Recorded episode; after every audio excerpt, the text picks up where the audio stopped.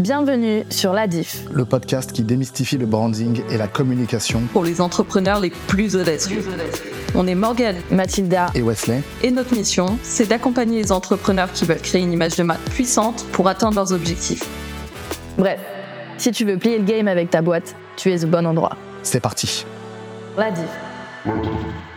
Bon, on a parlé un petit peu de Elon Musk, donc euh, X, c'est un sujet brûlant du moment qui s'appelait euh, précédemment Twitter. Il y a du mouvement du côté des, réseaux sociaux en ce moment. Alors, l'idée là, c'est qu'on aborde, on est sur la diff, hein, donc on aborde ça d'un point de vue euh, branding.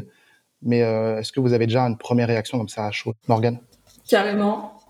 bah déjà sur X, euh, je trouve, enfin, j'ai vu sortir le, nouveau logo et euh, j'avais fait un post dessus sur LinkedIn en disant mais c'est pas possible, c'est de la merde. Le mec a fait tout ce qu'il fallait pas faire, c'est-à-dire un, faire un jeu concours pour créer son logo. Ah, il a fait un jeu concours? Ouais, il a fait un putain de jeu concours. Donc, euh, ah, que n'importe qui en fait peut créer ce logo. Et je me dis bon il y a assez de thunes du côté de chez Elon Musk en fait pour euh, recruter une équipe de designers quoi. Ah, ça rend un peu triste le, le, truc. En plus de ça c'est un logo qui fait partie d'une typo existante. Et pire que ça c'est un c'est un Unicode en fait c'est-à-dire que c'est un sigle que tu peux retrouver euh, même en cherchant dans hmm. les emojis euh, de ton iPhone donc vraiment au niveau de l'unicité enfin tout on a on a tout foiré et en plus on s'en tape euh, des utilisateurs de Twitter qui eux sont attachés en fait à la marque de Twitter qui existe depuis euh, depuis plusieurs années.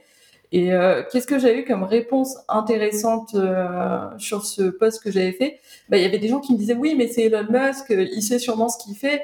Sûrement, mais en fait, moi, je pense juste que le mec se repose sur un personal branding qui est incroyable et que quand on me dit oui, mais ça a créé du buzz, mais en fait, n'importe quel truc qu'il aurait sorti aurait créé du buzz. Alors pourquoi créer cette merde en fait? Donc euh, je trouve ça dommage. J'espère que c'est un logo qui est transitoire en fait et que euh, après il va nous faire quelque chose de beau. Je sais pas s'il y a une stratégie derrière ça. C'est possible. Moi je pense juste que le mec s'en tape royal en fait. Le mec s'en tape royal. Il a envie de faire ce qu'il veut et il le fait. il est peut-être arrivé à un point justement où il a construit quelque chose de tellement fort que quoi qu'il fasse, comme tu dis, ça fera toujours du buzz, ça fera toujours parler, et il a entre guillemets plus besoin de se prendre la tête, il est au-dessus de ça, tu vois. Ouais, je je suis pas sûre de ça parce que tu vois pour le coup moi j'avais une très bonne image d'Elon Musk et euh, depuis que je le vois j'ai euh, enfin depuis qu'il a racheté Twitter j'ai l'impression d'avoir un gamin en face de moi qui fait des caprices en fait toutes les cinq minutes et euh, et donc pour le coup non moi je pense que ça peut ternir aussi son image. Ouais, je en tout cas, d'un point de vue branding, enfin, je me mets pas à la hauteur d'Elon Musk parce que de toute façon, j'ai absolument pas son niveau, mais d'un point de vue branding et purement branding, c'est un logo de merde. Et d'ailleurs, c'est même pas un logo, c'est un Unicode. Ouais, non, mais je suis d'accord là-dessus. C'est que c'est plus du tout l'esprit que c'était à la base, en fait. Donc, tu as l'impression que c'est quelque chose de complètement différent et, euh, et où, comme tu dis, toute la communauté, en fait, qui était attachée à, à ce réseau social, bah, tout d'un coup, euh, peut ne plus se reconnaître dedans, en fait. Mm. Bah, c'est ça, il y a ça, et puis surtout, on manque d'unicité, tu vois. Enfin, je me dis, euh, le, le mec, il a quand même assez de thunes pour euh, employer des designers qui vont faire un vrai travail de fond. Là, quand tu utilises un Unicode, c'est que t'as pas de travail de fond, en fait. Tu te fous de la gueule des gens, quoi. Donc, euh, non, ça, je suis pas fan, quoi. Moi, je trouve que vous êtes déjà trop, enfin, trop avancé par rapport à, à ce que lui a dans la tête vis-à-vis de la question du branding, de, de, de X et tout. Je pense que effectivement, c'est un, c'est un, forcément, c'est un coup de com. En fait, qu'on le veuille ou non, quand Elon Musk fait un, un, move comme ça, euh, forcément, on va en parler.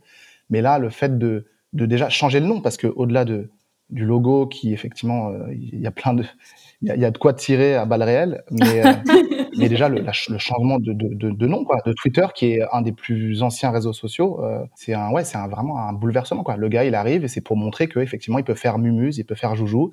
Il arrive et il a la puissance de pouvoir euh, comme ça racheter une boîte et changer le nom et, et le logo pour moi c'est secondaire. Enfin c'est pas tu vois c'est la, problématique elle est bien en amont déjà quoi. Oui bien sûr. C'est un tout ouais. Mm, mm. ça fait caprice du coup. Ça fait caprice complètement ouais je trouve, ça intéressant parce que ça ouvre quand même un nouveau sujet qui est que, enfin moi j'ai déjà eu le cas par exemple d'être face à des boîtes et qui disaient bah voilà, euh, par exemple ils n'ont pas forcément bossé, tu vois, leur marketing, leur positionnement à la base, ils ont pris un nom euh, de boîte un peu par hasard et ils sont implantés comme ça depuis des années, ils sont fait une clientèle depuis des années. Et du coup vient la question qui se pose en fait où ils sont en mode bon ben on a envie de refaire notre branding, notre image de marque, etc. Et vient cette question de est-ce qu'on change de nom ou pas? Parce que le nom qu'on a choisi, au final, il est pas si ouf. Et en fait, ils ont souvent peur parce qu'ils disent bah ouais, mais en fait, euh, toutes nos, toutes nos, notre catalogue client, en fait, nous connaît sous ce nom-là, on est connu sous ce nom-là. Euh, donc, euh, en fait, oui, si t'es genre, je sais pas, Nike et que tu changes de nom du jour au lendemain, peut-être que ça va passer parce qu'il va y avoir des équipes de com, de marketing derrière qui vont faire en sorte que euh, bah, le changement de nom passe. Et en l'occurrence, là, c'est exactement ce qu'on décrit avec ce, cette histoire de logo et de Twitter. Mais quand c'est une boîte qui est à plus petite échelle, bah, je comprends qu'ils se questionnent parce qu'ils disent bah, Ouais. est-ce qu'on va perdre nos clients? Comment ça va se passer? Comment on fait? Comment on communique là-dessus? Euh, On n'a peut-être pas forcément les gens en interne pour le faire, ni on les moyens pour payer quelqu'un pour, pour gérer un truc de si grosse envergure. Donc, je trouve ça intéressant en fait de, de voir en fait euh, à quelle échelle ça rend les choses entre guillemets faciles et, et faisables, même si ça paraît être un non-sens absolu quoi. Et comme tu dis, il y a une équipe de com derrière quand on a une aussi grosse boîte. Et c'est pour ça que moi, je pense que le problème des, des petits entrepreneurs, on va dire, il est vraiment au début. Ils se rendent pas compte, en fait, que leur nom, c'est la première chose, même avant leur logo, avant toute chose, que les gens vont voir. Rien que par rapport à un nom, Ouais. on peut se faire une idée d'une marque, en fait. Donc, t'as un nom de merde. Tout de suite, tes prospects te font pas confiance. Ou on se dit, ouais, c'est cheap, c'est bas de gamme, donc on va essayer de te négocier euh, où Mm. on va se dire que de toute façon les tarifs vont être peu chers Ou on sait pas ce que tu fais. Il y a aussi ça. et ou alors on sait on sait pas ce que tu fais ou alors on se trompe sur qui tu es on se trompe sur ce que tu fais Ouais. on se trompe sur tout donc pour pas avoir à vivre ça c'est vraiment la première chose sur euh, lequel il faut mettre de la réflexion quitte à ce que ça prenne un petit peu de temps enfin franchement euh, vous le savez euh, tous les deux vu qu'on y est enfin on n'est pas à, à deux mois près dans l'entrepreneuriat quoi jamais hein. on peut on peut se dire ouais, on a des deadlines on est pressé etc mais pour quelque chose qui est censé durer 20 ans comme ça euh, trouver un nom qui n'est pas adéquat, mais ça, ça fonctionne pas. Devoir le changer après, c'est devoir tout recommencer ensuite, en fait. Et c'est Mmh, triste, hein. Et moi, Ah j'en ai ouais. beaucoup hein, dans mes clients, des gens comme ça, qui doivent se retaper ce taf-là au bout de 2-3 ans, en fait. Hum, Et après, c'est une galère parce que tout est à refaire au niveau de la base client, etc. Quoi.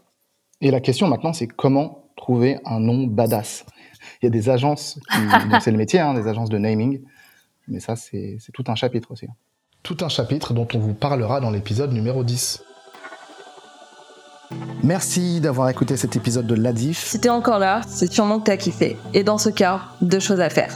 Un, Abonne-toi pour recevoir les prochains épisodes. et deux, Laisse-nous un avis sur Spotify ou Apple Podcast. C'est important car ça nous permet de monter dans l'algorithme et donc d'aider plus d'entrepreneurs audacieux à faire la diff. Merci encore et à la prochaine. Ciao ciao.